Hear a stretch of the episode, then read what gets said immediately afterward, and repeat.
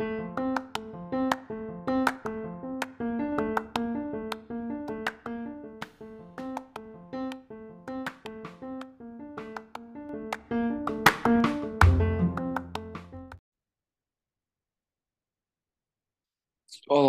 voltei. Podcast número 74. Meu nome é Felipe Pinheiro, sou médico, professor, oncologista. E nesse podcast agora faço como a gente vai tratar de dois pontos interessantes que me chamaram a atenção nessas últimas semanas.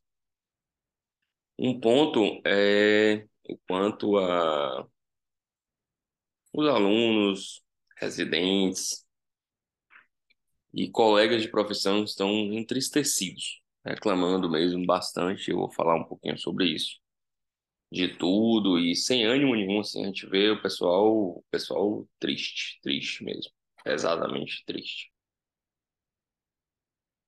O outro é a dificuldade que eu tenho visto, vamos colocar aí de seis meses para cá, mas mais é, de forma importante, nos últimos dois meses, de se estudar um caso, um caso clínico, seja um, um caso, um caso de vida real.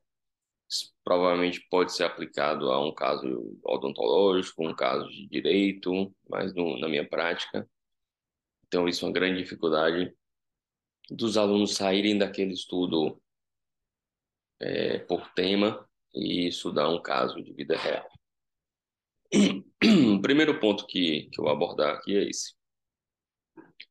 É, a, o ensino tem mudado, né, nos últimos 10, 15 anos, e peço desculpa, a voz está péssima. Tem mudado nos últimos 10, 15 anos e tem se tentado trazer para a prática estudos que eram muito separados, né? Teoria durante grande parte da faculdade e até na escola de ensino fundamental e médio. A gente via muita teoria lá, década de 90 e anos 2000. Muita, muita teoria e ficava esperando ali quando é que eu ia aplicar. Então, então o aluno fazia aula de matemática, português, eu dava aula de matemática lá atrás. A gente falava muito da teoria e tentava um, um pouco é, mostrar o quanto isso no dia a dia ia impactar, é, o quanto isso ia ser importante. O cara aprendia a teoria a vida inteira e ele ficava querendo saber, o aluno, quando é que ia aplicar isso na prática. Eu vejo isso muito nas, nas faculdades, Antigamente era muito teoria o tempo inteiro, pelo menos na faculdade de medicina, de fisioterapia, enfermagem, etc. E creio eu que, pelo pouco conhecimento que eu tenho de amigos fizeram direito, também direito, economia era assim, você ficava um tempão fazendo teoria, teoria, e no final da faculdade você ia para um estágio aplicar o que você aprendeu. E tentaram mudar isso, menos em medicina mudou o currículo todinho aí de de uns 10 anos para cá, na tentativa de aplicar a prática antes do, do final, né? Você começar fazer práticas desde o início da faculdade. É, realmente tem as práticas, mudou o currículo, é, é, uma coisa que não é, depende da faculdade, isso é obrigação é, por lei aí do, do MEC, você siga o currículo. Então, realmente tem práticas desde o início. Só que, entretanto, uh, eu não tenho visto aí ao longo do tempo, tem cerca de 10 ou 12 anos que eu dou aula, né? Eu dava aula em Salvador. E agora aqui em Conquista já tem uns 8 anos que eu dou aula. É, e, e, parei para pensar esse mês, essas últimas semanas, que não estou vendo o, o, resultado dessas práticas, é, pelo menos nas turmas que eu tenho visto, nas faculdades que eu ensino. É o resultado de, de um bom desenvolvimento da avaliação de um caso prático, agora já no final da faculdade, então casos reais, internato ou pré-internato, ali com casos clínicos nas provas ou nos casos clínicos para discussão ou no, no, no consultório em segmento.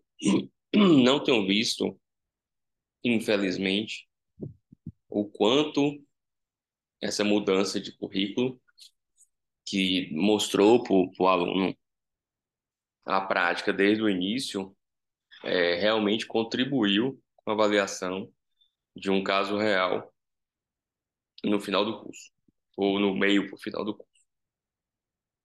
O que eu tenho visto são alunos que é, tiveram práticas no início do curso, práticas em anatomia, práticas em histologia, práticas com casos clínicos simplificados visando o exame físico, tudo isso tem realmente as faculdades que eu dou aula tem essas práticas no início. tudo como manda o figurino, bastante tecnologia embarcada, é, aulas bem mais interessantes, julgo eu, do que as, aquelas que eu tive lá no, no início dos anos 2000, em que as aulas realmente de anatomia, em que a gente mal, mal podia identificar alguma coisa no, nos cadáveres, é, aulas bem mais interessantes, assim, aulas de, de teórico o tempo inteiro, assim, realmente não era uma coisa agradável, tanto é que eu devo ter contado aqui em algum podcast que eu pensei realmente em largar a faculdade de medicina lá nos, nos primeiros dois, três semestres. É, não era nada agradável.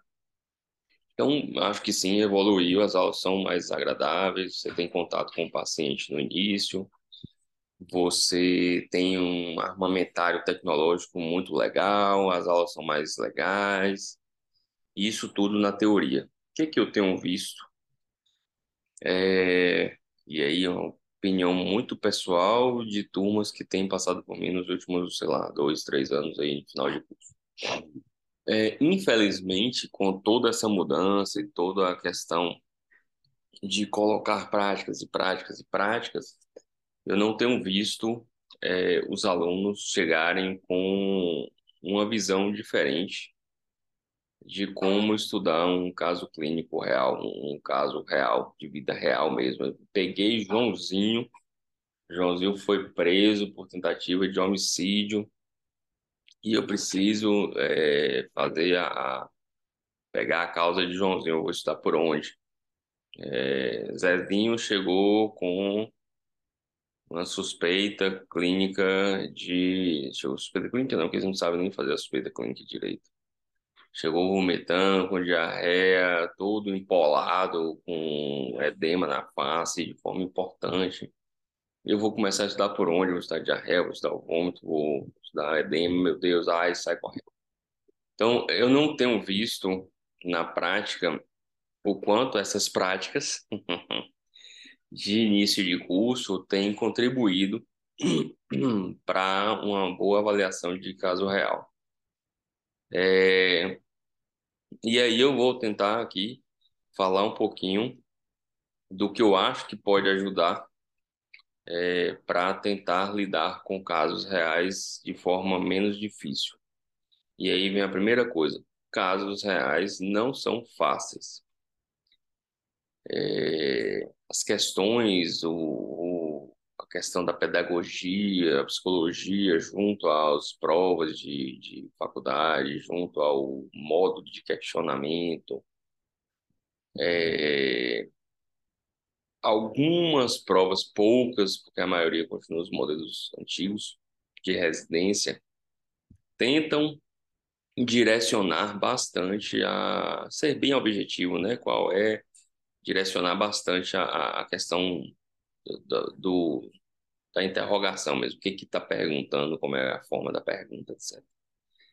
Mas, infelizmente, é, na vida real, medicina, como qualquer outra área, eu acho, direito, odonto, se você for fazer um negócio direito, não é preto no branco. Não vai chegar um paciente lá no seu consultório de odonto e de forma muito categórica, vai chegar lá, ó, oh, meus dentes são assim tal, minha mordedura é tal, eu tô com tal problema, descrever tudo bonitinho, tenho indicação de prótese ou não.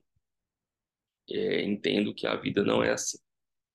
O paciente muitas vezes não sabe as queixas dele próprio, se embola na história, conta a história de forma truncada, é, muda a história, querendo ou não querendo.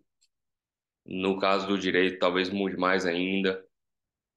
Na consulta de clínica médica, de oncologia, é, você tem que espremer o paciente para ele falar realmente o que importa.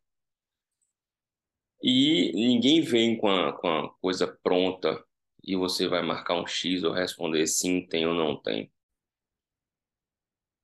E essa questão é, cartesiana, se não me engano, de sim ou não, certo ou errado, está fundida com, com a cabeça do, da maioria dos alunos. Eles pegam, infelizmente, ou vocês pegam, né, que a maioria que vocês ouvem é, são alunos, vocês entendem que só tem uma resposta certa, ou só tem uma suspeita de diagnóstico, ou só tem um sim, vai colocar prótese ou não, não vai colocar prótese, ou sim, você vai ser preso ou não, você não vai ser preso. E as coisas são muito mais complexas do que isso. E, e eu entendo que, é, eu acho, né, que entendo que, que, a culpa não é de vocês. Acho que o, o tentaram mudar o modelo né, é, para colocar mais prática, mas continuou sendo, e no meu ponto de vista, continua sendo uma prática pouco realista na hora que a gente fala de vida real. A gente, na vida real, não, não julga, no meu caso, por exemplo, chega um paciente oncológico, a gente não responde sim, vai fazer químio, não vai fazer químio. A gente tem que responder se para aquele paciente deve ser uma químio, a químio deve ser oral ou venosa, a químio deve ser a cada 15 dias ou 21, onde é que ele mora, ele tem condições de vir, ele quer fazer ou não quer fazer, ele tem condições de se cuidar durante o tratamento ou não ele vai ter apoio familiar ou não, ele está com quem junto? Será se realmente, dentre as opções, por exemplo, eu optei por tudo isso, eu optei por venosa, a melhor venosa é, é, é uma que dá mais intolerância, é uma que dá mais náusea, é uma que dá mais diarreia. São coisas complexas de se resolver. Tem pacientes, e a maioria deles são complexos, não é sim, é ou não, não é. E tem criado na cabeça dos alunos eu incluso, como professor, todos os professores, a maioria dos professores, coisas muito objetivas e a vida não é objetiva. Então, como é que a gente vai estudar um caso clínico? É, o que, que eu posso tentar ajudar vocês na avaliação de um caso clínico, desde o mais simples ao complexo? E aí eu vou dar uma ilustração é, de um caso é, médico. Então, temos lá João, 30 anos, evoluiu com queixa de diarreia, vômito, tosse, é, dor articular e estava ficando fraco e perdeu 2 quilos. Primeira coisa que a maioria de vocês sabem é que tem que fazer, mas poucos fazem. Chegou com esse calhamaço, de, e aqui eu não estou falando nenhum caso real, ninguém vai ficar aí buscando o que é isso, não, que nem eu sei, estou inventando agora. É, chega com um calhamaço desse de, de sintomas, o que, que acontece muito? Primeira coisa, vocês focam em um só. E normalmente focam no errado. Então, Chegou, colheu a história. Vai ter que destrinchar. A diarreia começou quando? Ah, não sei e tal. E começa o primeiro problema. Muitas vezes, na vida real, o paciente não vai dar a historinha bonitinha, igual vem na prova. Há sete dias comecei com não sei o quê. Há cinco dias tive náusea. Há três... Não vai. Vai se embolar todo. Você vai ter que destrinchar isso. Tem que destrinchar. Você tem que saber como é a diarreia, tem fezes, não tem sólidas, né? Fezes sólidas, é aquosa, tem sangue, não tem sangue, tem muco, não tem muco, tem urgência, quantas vezes por dia, piora com o quê, levanta com o quê, melhora com o quê. Destrinchar, como todo aluno sabe que tem que fazer. e poucos fazem. Isso para tudo na vida. Você vai destrinchar os sintomas aí de cada coisa. Destrinchar todos os sintomas. Depois disso, você vai examinar o paciente e ver tudo detalhadamente, um exame físico decente. Depois disso, você tem lá uma porrada de sintoma, um bocado de achado no exame físico ou não. E, e aí, falando de forma mais completa, você vai olhar o que ele já trouxe de exames depois. Você olhou lá os exames todos, vamos supor, uma hemoglobina de 5, anemia importante, um leuco de 15 mil, com desvio para bastão, com gama GT de 3 mil, fosfatase de 2 mil, TGO e TGP elevados acima de 500, e o resto dos exames de função renal, é, que ele trouxe, TSH, T4 livre, tireoide, tudo normal. Pá. Vai destrinchar esses exames, olhar as datas, colocar na sua cabeça de forma organizada o que, que veio primeiro, o que, que levou primeiro, já era levado antes, não era. Destrinchar mesmo igual detetive. É, fiz isso tudo, pensei, olhei, vi aqui que a fosfatase vai aumentando ao longo do tempo, TGO, TGP, que está em 500, já vem em 500 há muito tempo, não sei quando comecei, porque não tem um antigo. É, a, hemo, a hemoglobina é anemia de 5, ele não trouxe mais nenhum, então não sei se eu caí, se caiu rápido ou não. Destrinchar tudo. Se quiser, espalhe folhas de ofício na sua mesa, escreva um bocado de coisa, faça um organograma, se vire. Mas tem que organizar isso. Se você não consegue organizar, e provavelmente isso ninguém faz no início, organizar isso tudo na cabeça, escreva no papel, no caderno. É, eu sempre usei bastante folha de ofício, acho que eu já falei isso aqui para tudo, né? Para investimento, para coisas que eu vou definir na vida. Use folha, escreva rascunho. Se quiser, pega uma cartolina e desenhe o que, que você tem que descobrir. Não fique restrito às coisas. Qual o grande erro que a gente vê no dia a dia?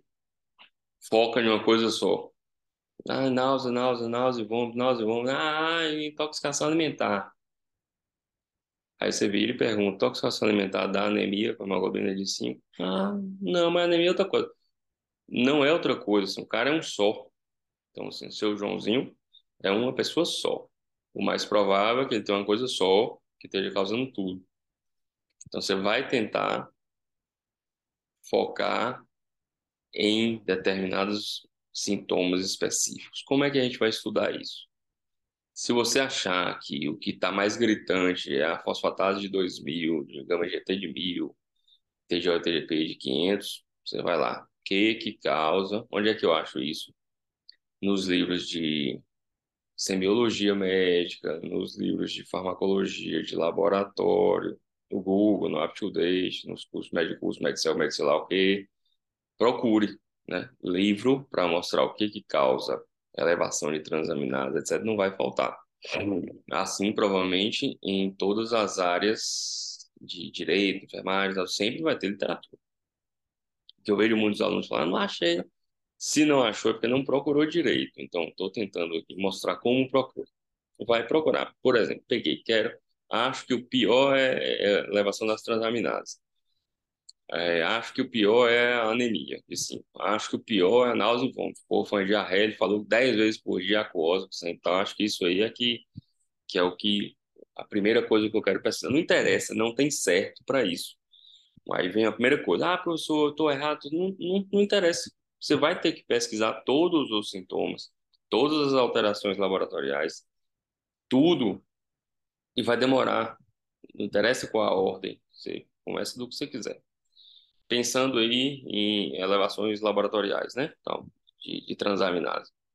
Você pode ir para o Porto, que é um livro de semiologia, e olhar lá a parte de, de hepatologia, o que pode. Você pode pegar um livro de hepatologia, você pode pegar um livro de clínica médica, de, do Harrison, Cécio, o que você quiser. O que, que eu vejo que dificulta muito hoje? Ninguém tem livro mais. Todo mundo tem um PDF, ou baixou, ou roubou, ou copiou, etc.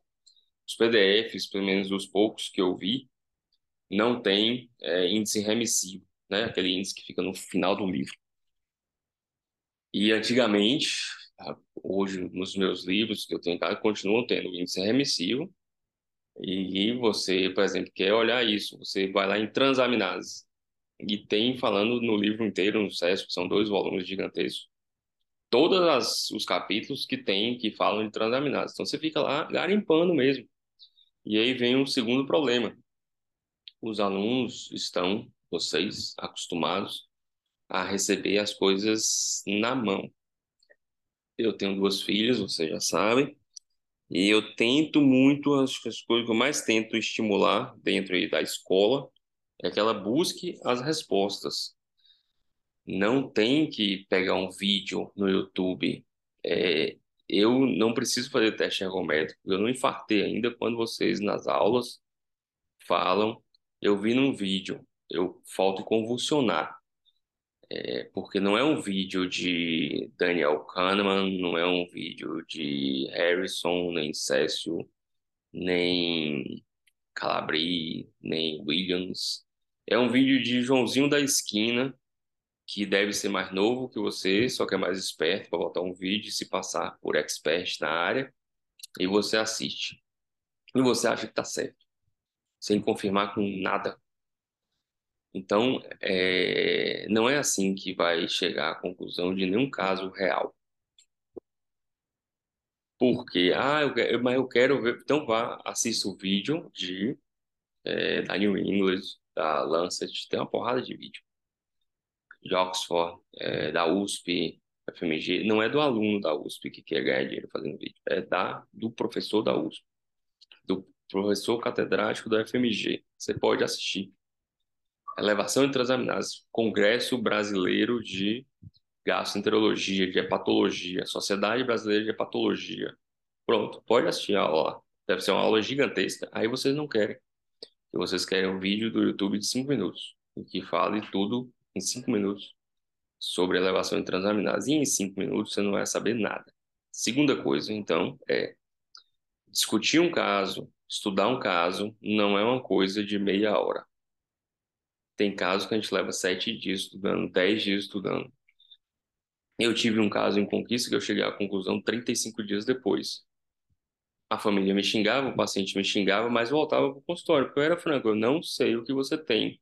Precisa de mais exame, preciso estudar mais, preciso discutir numa reunião que só vai ter semana que vem, eu preciso discutir com um especialista em tal lugar que só vai me falar e discutir comigo daqui três dias vai ter que esperar. Não é urgência, né? não era um caso de urgência. Urgência é outra coisa, urgência é em emergência urgência, e você vai ter que pensar rápido e resolver, é outra coisa. E para mim, é uma das coisas mais difíceis que tem em medicina é urgência e emergência. É, mas no consultório, na enfermaria, você vai estudar e não vai receber o, o resultado em cinco minutos. Então, estudar, estudar detalhadamente a elevação e transaminase. Pronto. Aí você vai lá e viu que tem uma série de 20 doenças que você viu que eleva a transaminase. Ah, eu vou ler todas, tudo. Não, né? Porque também aí você vai terminar em 30 anos.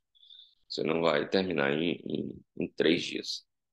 Você vai fazer uma listona no papel de todas as doenças que ali é, causaram elevação transaminase. Depois você vai estudar anemia, hemoglobina baixa mesmo, sim ver o que você tem mais para você poder, você pode condensar esse assunto. Então, é, é, é anemia de 5, tem um RDW de tanto, um VCM de tanto, é uma anemia micro-micro, normal, magra e tal. Você vai tentar limitar qual é a anemia. Anemia aguda, crônica, tem um exame lá antigão, ou não tem, eu não sei. Tentar limitar. Aí você vai lá nos livros de clínica, semiologia, laboratório, causas de anemia. A gente faz a listona das doenças que podem causar anemia dessa forma. Vai ser uma lista gigantesca. Anota num papelzinho, num livro, no computador, onde você quiser, mas anote, que vai embolar tudo. Depois você pega dores articulares, que acho que eu falei, né? Esse paciente. Articular que defina é, arti é artrite, não é artrite, tem calor, tem rubor, é uma artrite migratória, não migratória, somatória, aditiva, é, intermitente, não defina, escrafunge muito o que, que é. Depois que você definir qual tipo de dor, de artrite que ele tem, aí você vai estudar todas as causas de artrite, sei lá, migratória, aditiva, intermitente. Depois vai voltar para náusea, como é que é a diarreia, como é que é o vômito. Pode juntar os dois numa, numa alteração gastrointestinal, pode separar. Vou, vou, primeiro procurar aqui diarreia 30 vezes por dia, aquosa, sangue sem comum, sei lá. Define tudo. Vai procurar nos livros, onde você queira, de forma, desde que, se for vídeo, institucionais, decentes, pautados, reconhecidos. Se for livro, livros normalmente reconhecidos. Não é xerox do capítulo de ninguém sabe onde é que veio. Outra coisa que me enfurece é um tanto de aluno cheio de impressões, impressões, né, folhas impressas, de coisas que ninguém sabe quem escreveu, de onde veio, onde surgiu, se está certo, não está errado, eles decoram aquilo com afinco. Então, vem um ponto 3, que eu falei para um aluno esses dias. Eu não acho que os alunos hoje em dia estudam pouco. Eu acho que estudam errado. Decoram o que não precisa, se embolam no que não precisa, porque não organizam na cabeça o que é de forma necessária ser estudado e o que não é. E viram um samba do crioulo doido. Claro que tem uns que não estudam nada, né? A maioria. Mas vai, tem aqueles que, que se empenham mesmo, que se estressam, que tentam chegar a algum lugar, estudam muito, mas estudam errado, então não chega ao lugar que queria. Então, é, pelo amor de Deus, saiba onde é que você está lendo. Né? É, é, não é, não é. E aí tem um colega que fala ah, ingenuidade, porque eles não sabem que pode estar errado. Não, é preguiça mesmo. Não é ingenuidade, não é preguiça. Ingenuidade zorra nenhuma. Pega o livro e vai ler. O Harrison ele sabe onde é que vem. O Sérgio também. Os 200 milhões de livros de direito, com certeza ele sabe onde é que vem. A apostila não. E aí, você vai fazer isso com náusea, com vômito, com edema na face. O edema é, é com cacifo, sem cacifo, é noturno, é diurno, é agudo, não é, tem só na face, é restrito, vai estudar causa de edema na face. Fez as listas do que pode causar essas coisas todas. Provavelmente, espera-se que apareçam doenças similares é, entre as listas. Então, nas sete ou oito ali de anemia, se parece com as mais tem mais oito ali na vamos supor, deixa eu ser mais claro. Sua lista de anemia tem 40 doenças, sua lista de causas de náuseas da forma como você pensou tem 10, elevação de transaminases tem 30 doenças, é, a diarreia da forma como você pensou tem 15 doenças, a artrite tem mais 10 doenças e a, o edema tem mais 20 doenças. Você faz as listas, olha e fala: Ah, eu não vou conseguir estudar isso tudo, é impossível, o professor é louco e tal. As doenças existem, não foi eu que inventei, não foi eu que coloquei no mundo, nem você e tal, e você quis fazer medicina. Do jeito que você fez que é direito, tem 500 milhões de lei, de leis, é, farmácia tem um bilhão de remédios, fisioterapia tem 500 milhões de manipulações, etc. As coisas só fazem aumentar. Impossível ler tudo, por isso que eu estou tentando organizar a cabeça de vocês para tentar estudar melhor.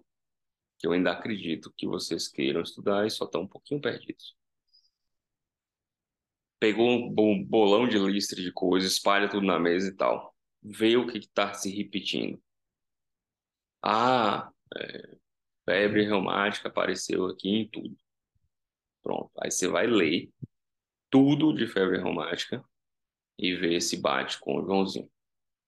Apareceu infecção por salmonela. Você vai ler tudo de salmonelose e ver se bate com o Joãozinho.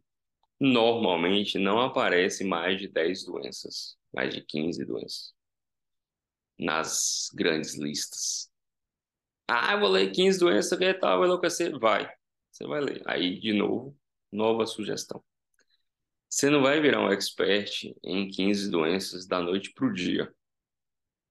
Então, normalmente eu sugiro pegar livros que não sejam livros de especialidades. Então, por exemplo, eu pensei em é, lupus e eu não vou pegar um livro de reumatologia para estudar lupus. Provavelmente vai ter umas 200 páginas de lupus.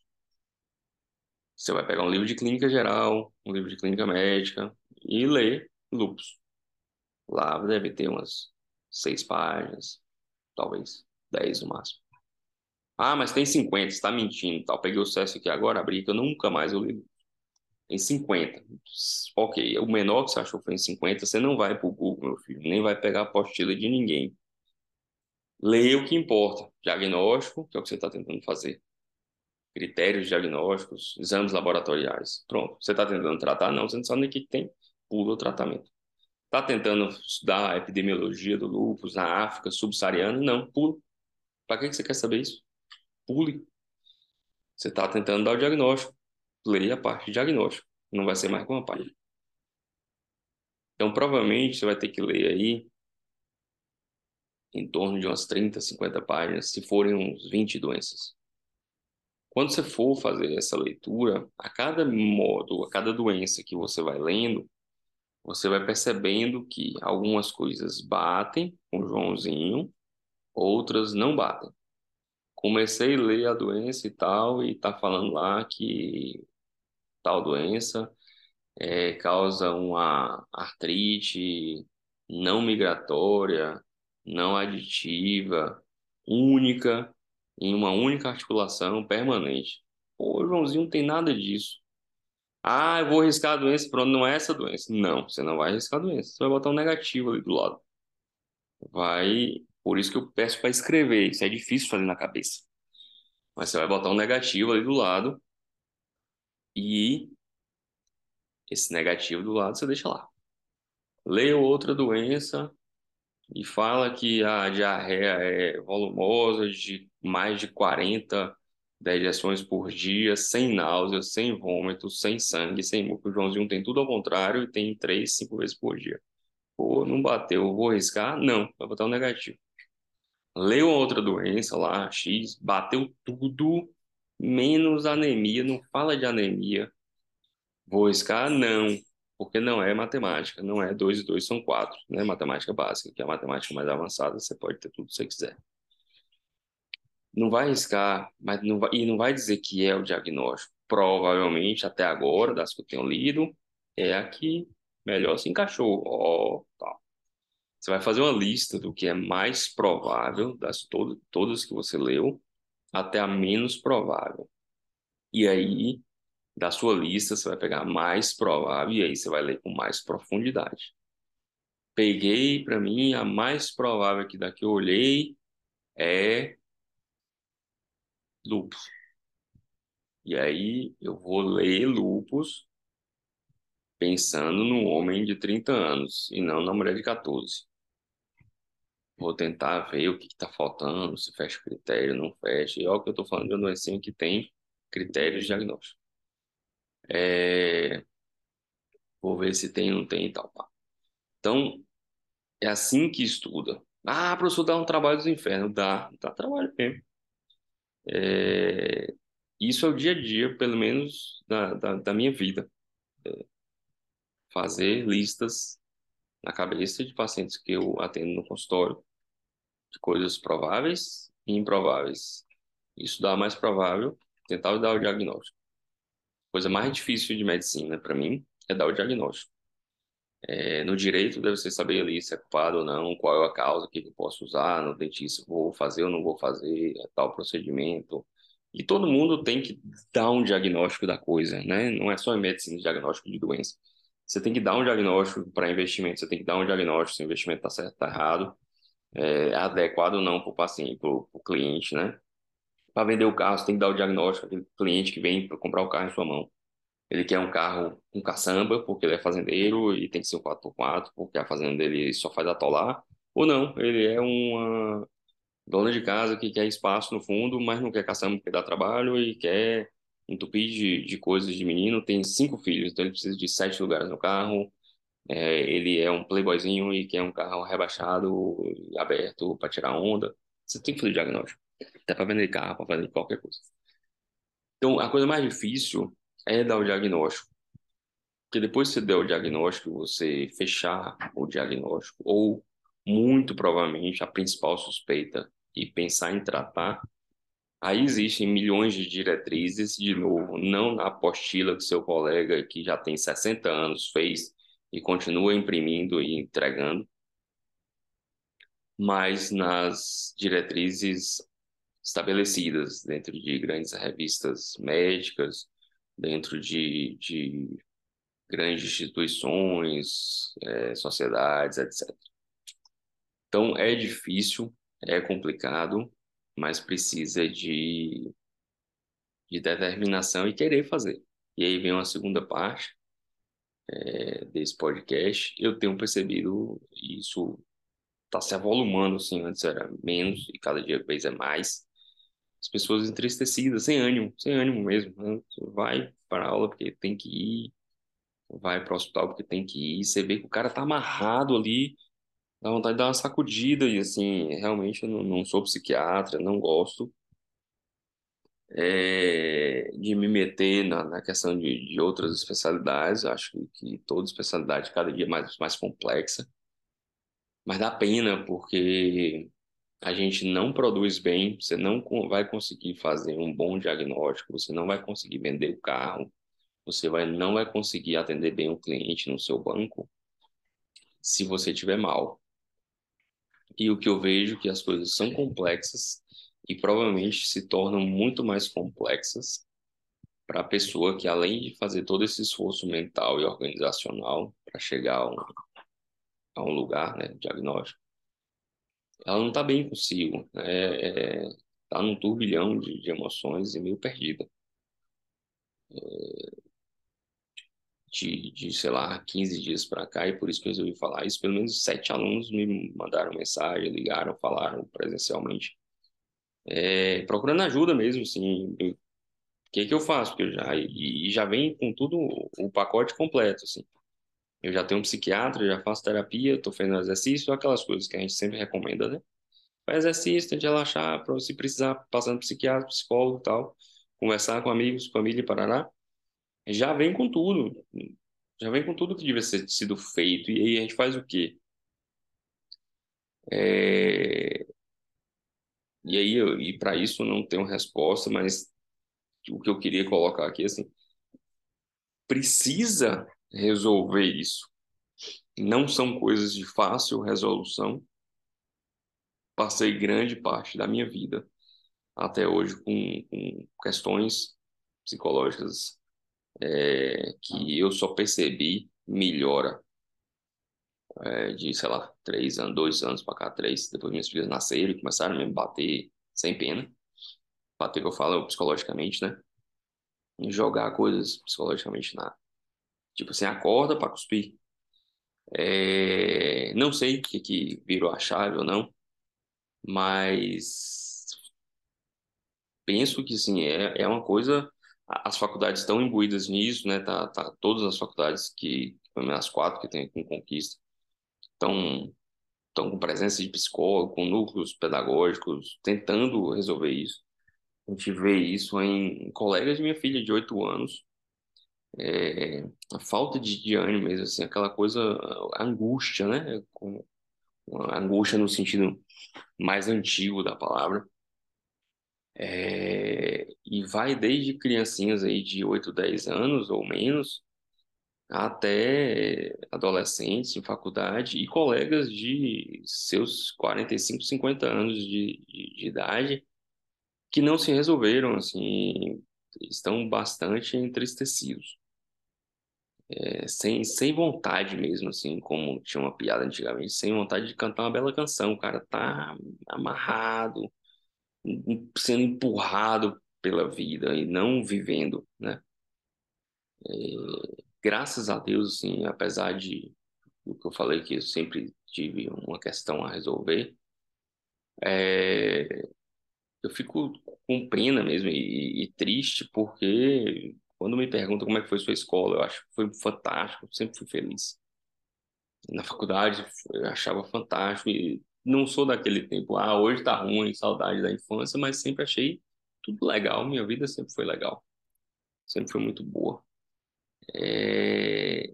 E sem essa, essa empolgação, você não precisa acordar cantando, certo? Vamos deixar claro aqui. Eu não acordo cantando, acordo amarrado. Revoltado não, mas acordo com a preguiça da dor. É... Não malho cantando e feliz, malho porque tem que malhar. porque eu acho que malhar faz bem. Malhar no sentido de fazer exercício. É, mas sinto que, que as pessoas estão estão se arrastando, assim. É, é, triste, triste mesmo. Tem que dar um jeito nisso. Isso tem que ser o foco principal, penso eu. Porque sem isso o resto não vai dar nada certo. Você não vai ter um bom relacionamento familiar, seja com os pais, esposa, marido, filho, etc. Você não vai ter bons é, relacionamentos interpessoais no trabalho, na faculdade, na escola. Você não vai desenvolver bons trabalhos. Você não vai conseguir dar todo o seu potencial. Então, realmente, não sei o que fazer, né? Não, não, não sou mágico, nem, nem psiquiatra, nem psicólogo. Só queria alertar, assim, para quem me ouve e tal. Isso não é para depois. Isso não vai passar, essa angústia, essa tristeza, essa, esse incômodo. Não vai passar quando formar, quando acabar a residência, quando acabar outra residência quando arrumar um emprego, quando subir no cargo, quando ganhar mais. Não vai. Infelizmente, é uma coisa que você tem que buscar em si. É... As coisas externas é que não são as causas reais do, do sentido. Não é por conta da prova, provavelmente, porque a prova está ali para 50 alunos e tem ali uns alguns que estão felizes da vida e de boa, levando muito de boa, e outros não. E a prova é a mesma, a faculdade é a mesma, a aula é a mesma. Então, não, não queiram é, colocar como causa única o que está fora. Claro que é, período de, de, concurso, período de residência, período de fazer prova de vestibular, provas de forma geral, são coisas estressantes. Para quem não gosta de competição, e aí um colega me falou esses dias, eu falei, pô, era assim que eu me, me, me sentia. O cara descreveu exatamente o que eu, o que eu sentia, assim, nunca tinha parado para refletir. Quando eu ia para prova, eu ia parecendo que ia para prova, prova mesmo, prova de, de atletismo, prova de competição, de natação, de karatê, de seja o que for. E, prova de, de, de escola, prova de. Para mim era a mesma coisa, era, é, era prova. Eu tinha que provar para mim mesmo que eu era melhor possível. Eu tinha que bater o meu recorde. Até hoje, quando eu pedalo, eu faço atividades físicas diversas, eu tento é, competir comigo. Sou muito competitivo comigo. Não, não nunca, nunca ligava muito. Antigamente ligava bem mais, mas isso diminuiu bastante. O meu principal adversário para mim era, era eu mesmo. E o cara descreveu assim, falou que ele ia para prova, parecendo que ele ia para competição, para guerra, para uma luta de boxe em que ele ia destruir a prova. Era uma sensação boa. Para mim era isso mesmo, eu queria destruir a prova. Eu queria provar que é, a prova era inferior. E só que muitos, muitos não vão assim, vão como se a prova fosse um monstro, o vestibular fosse um monstro, a vida fosse uma monstra, né? Que está ali para te destruir. É, então, é tentar, o que eu queria, eu estou me enrolando todo aqui, é tentar que vocês se estimulassem a buscar é, melhorarem a questão de, de ânimo, de ânimo, tirar essa angústia que pode ser causada por milhares de coisas. Pode ser que você esteja no curso errado, pode ser que você esteja fazendo um estudo errado, pode ser que você esteja gastando energia demais sem precisar. Pode ser que você esteja comendo errado, pode ser que você esteja sem dormir, pode ser uma série de infinidade de coisas que você esteja fazendo e que esteja gerando esse estresse, angústia, etc. Mas não deixe de procurar solução para isso. Não deixe de procurar um bom psicólogo, um bom psiquiatra, fazer exercício, nutricionista, seja lá o que for, meditação. Eu sou fã de meditação yoga, exercício físico, relacionamento, conversar com seus colegas, ter amigos. Tem vários estudos mostrando que uma das coisas que traz mais bem-estar é, pessoal é ter amigos, amigos mesmo, não é gente para comer água no barzinho, amigo que você possa falar, se abrir, você possa falar as coisas e ele não vai rir de você. É, ele não vai desdenhar de você, ele vai tentar te ajudar. Então, não desistam de é, ficarem bem. Não deixem a vida passando, rolando e esperem lá no final que do nada você fique feliz. É, e não esperem que sejam felizes. Ah, sou felizão, tá tudo lindo e tal. Quinta-feira eu tava virado no cão. Quinta e quarta passada. Virado no cão. Você vai se estressar, você vai ficar atolado de coisas, você vai ter um dia que você vai engolir no almoço em cinco minutos. Porque o dia saiu tudo errado, né? Vai ter esses dias, mas isso não é todo dia. Ninguém aguenta isso todo dia. Ninguém aguenta isso a longo prazo. O cara surta. Então tente organizar as coisas, dormir bem, comer bem, fazer exercício, viver bem, porque sempre vai ter um estresse ou outro, sempre, sempre, eternamente. Você vai aprender ao longo da vida, né, a, a lidar com isso de uma forma melhor para não gastar tanta energia. É, desculpem a, o longo que foi esse, não sei se passou, acho que passou de 30 minutos. É, mas não desistam de vocês, de verdade mesmo. Falo e, e repito, acho que a geração que tem vindo é super inteligente. Muitos, muitos, muitos é, mais inteligentes do que pensam que são mas estão se perdendo é, em, organização mesmo, em, em, traçar o que importa, o que não importa, em tentar gastar menos energia com o que não importa. Infelizmente, aí é coisa para discussões de longo prazo, não vou falar aqui, mas é, eu falo, procure um bom psicólogo, um bom psiquiatra, porque tem que ser bom. É, tem que ser bom. Não é passar remédio para todo mundo, nem todo mundo precisa de remédio, nem todo mundo precisa de terapia de 3, 3, 200 anos. É, infelizmente está complexo, mas não desistam de buscar serem melhores e estarem mais felizes.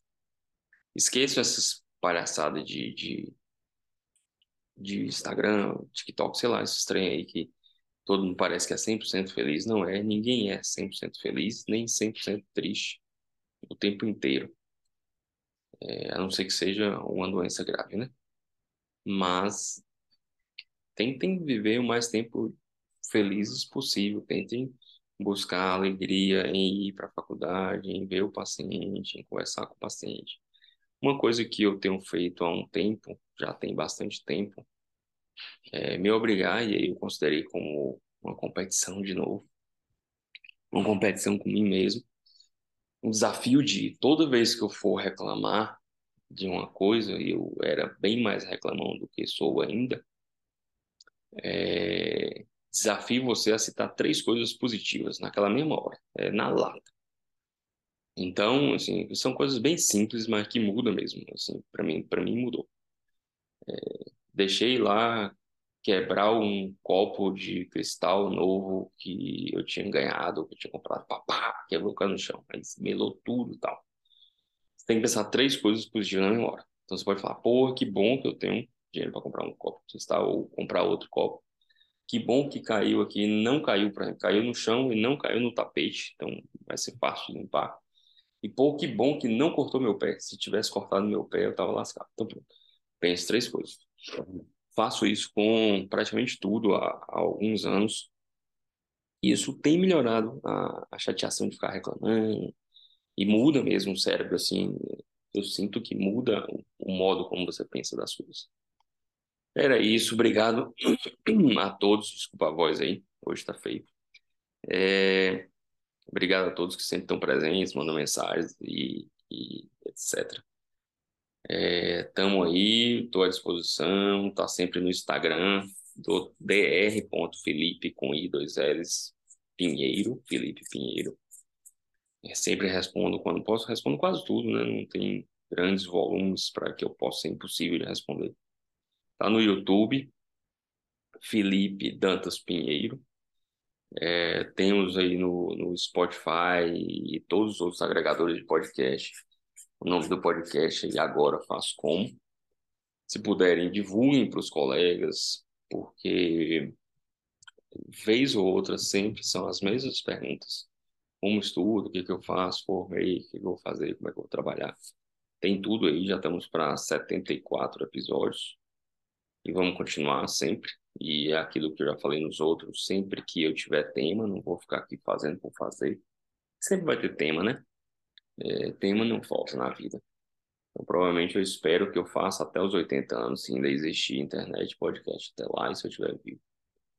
Mas precisando, estou à disposição, meus alunos ou pessoas que queiram debater ou sugerir tema, pode mandar lá no, no e-mail que está no, no, no, Instagram, ou no direct do Instagram, etc. Ou no próprio, agora, se não me engano, o Spotify libera envio de mensagem, podcast, eu já ativei isso. E tamo aí.